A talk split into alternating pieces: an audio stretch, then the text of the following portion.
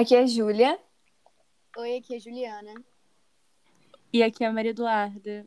E hoje o tema é sobre enxergue a negritude.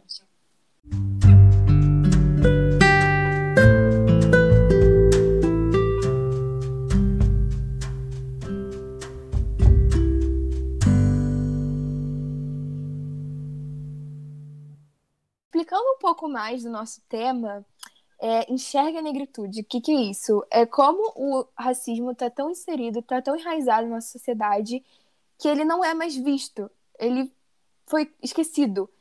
E aí sai essa necessidade de a gente precisa enxergar ele e ver que ele ainda existe e ainda tem necessidade de falar ele.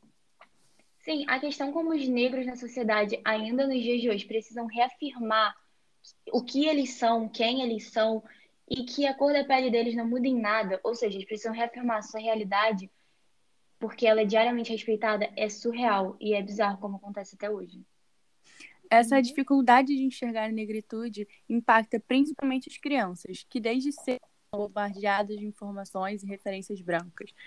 E com isso impõe a eles que o normal é ser branco, ou seja, tudo aquilo que foge desse padrão é considerado diferente.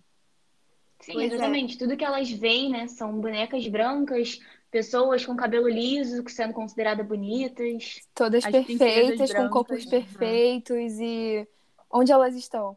Exatamente. Lugar. E como exemplo disso, né, a própria autora, Jamila Ribeiro, ela teve que aprender a ser negra quando começou a frequentar a escola. E ela tinha, sei lá, uns seis anos, porque ela saiu do meio familiar, onde era todo mundo igual, então ela não via nenhum problema nela. E aí ela passou a conviver com os brancos, se sentiu meio diferente deles, começou a escutar alguns xingamentos, e isso mexeu muito com a autoestima dela.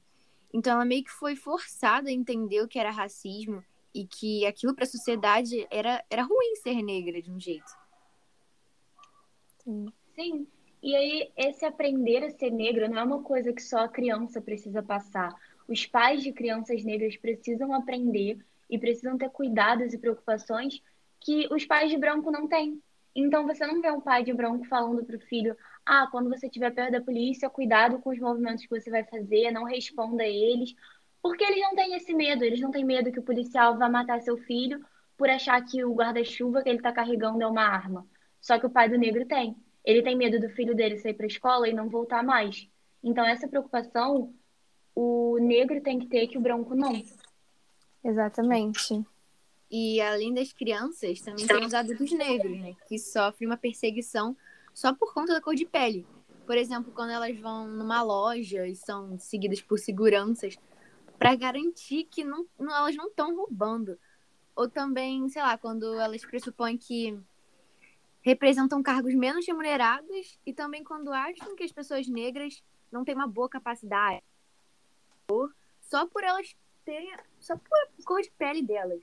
É, achar que não teve uma escolaridade, que não tem capacidade. Isso não tá certo. Exato. É, que na empresa o papel que elas têm que ter lá dentro é de faxineira ou de moça da Copa. Não que esse trabalho seja menos importante, mas que. Não já são impõe... só para essas pessoas, pode ser para qualquer pessoa. Essa situação estava sendo retratada na série que eu estava assistindo, Grey's Anatomy, onde a, a atriz, que na série representa uma cirurgiã, conta sobre sua experiência e como esse preconceito afeta a sua vida. Em situações cotidianas, quando ela vai no mercado, as pessoas olham diferente para ela, ou ela própria entrar num avião com um ticket de primeira classe e encaminharem ela para a classe econômica, como se ela não tivesse capacidade de ter condição para comprar uma primeira classe. Exatamente. Inclusive, né, esse racismo estrutural, ele afeta a vida da pessoa, afeta a sua autoestima, sua percepção, porque eles colocam tanto na cabeça dessas pessoas que você precisa fazer isso, você precisa fazer aquilo, você não tem capacidade para fazer isso, você não pode fazer aquilo porque é por causa da sua cor. Mas não é assim. E aí, mas fala tanto, tanto, tanto que ela acaba aceitando, ela acredita nessa verdade, entre aspas, e ela guarda aquilo para ela mesma. Por exemplo, eu sei de uma história é, de uma mulher negra que ela fazia, ela passava roupa na casa de uma família. E tinha dias que precisava dormir lá, só que ela não queria dormir na cama. Tinha uma cama para ela dormir, ela não queria dormir na cama, ela queria dormir no chão, porque ela provavelmente por sua família ter sido escrava ou alguma coisa assim, ela acreditou que aquilo era a sua vivência, ela precisava viver aquilo por causa da sua cor. Só que não é assim. Tinha uma cama, ela não queria comer a comida porque ela pensava que eu não mereço isso por causa da minha cor. Só que, como assim? Isso não existe. Sim, exato. E aí vai num ponto muito sério que é a escravidão, né? Tipo, não é de agora esse racismo, não é de hoje. E os negros passam por isso há séculos. Eles vêm sofrendo esse tipo de violência há séculos até o momento que eles foram percebendo que eles precisam criar a própria resistência deles. Eles precisam mostrar para o mundo que não é bem assim, não é assim que funciona, é aqui que para. E eles fizeram isso por meio de movimentos. Esses movimentos foram tanto artísticos como por movimentos de literalmente lutas. Eles foram às ruas, eles protestaram, eles colocaram os seus direitos na frente, eles escancararam o que eles queriam e eles estão conseguindo finalmente ter a sua voz escutada pelas pessoas. Sim. Uhum. E um dos movimentos é o da Panteras Negras, que é um grupo político que revogou a emancipação e o direito de autodefesa dos negros, acho que na década de 1980, e até criaram o punho erguido para o alto, que era em sinal contra o racismo. Isso fortalecia a mensagem do Black Power, né? E ainda é importante nos dias de hoje, né? Isso ficou marcado. Sim, com certeza. Aí também teve um outro movimento, que é o Black Lives Matter, que é um movimento ativista internacional e que faz campanha contra a violência às pessoas negras e teve muita repercussão na internet. No mundo inteiro, todo é. mundo falou sobre, todo mundo defendeu.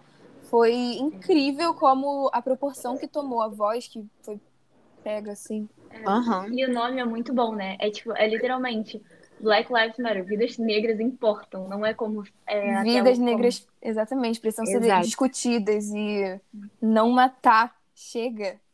Sim, exatamente. E aí, assim, esse movimento, o artístico, então, ele vem crescendo demais, demais, demais no meio cinematográfico.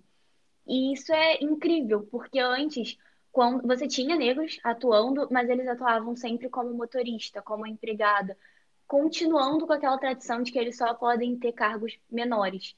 E hoje não. Hoje você tem atores e atrizes negras como líderes, como protagonistas, como heróis. E não só os atores. Você tem produtores, você tem roteiristas, você tem pessoas da produção do filme que são negras e que vão usar aquilo como uma plataforma para a luta deles. Como exemplo disso, tem o filme da Marvel Pantera Negra, que o elenco todo era praticamente é, constituído por negros e eles colocaram um ator negro para ser um rei e um herói. Isso é bizarro e é muito, muito importante. E, na minha opinião, um dos melhores filmes da Marvel. Esse filme Nossa, é muito bom. Muito bom. Da mesma forma que isso cresce nos cinemas, cresce também no meio musical.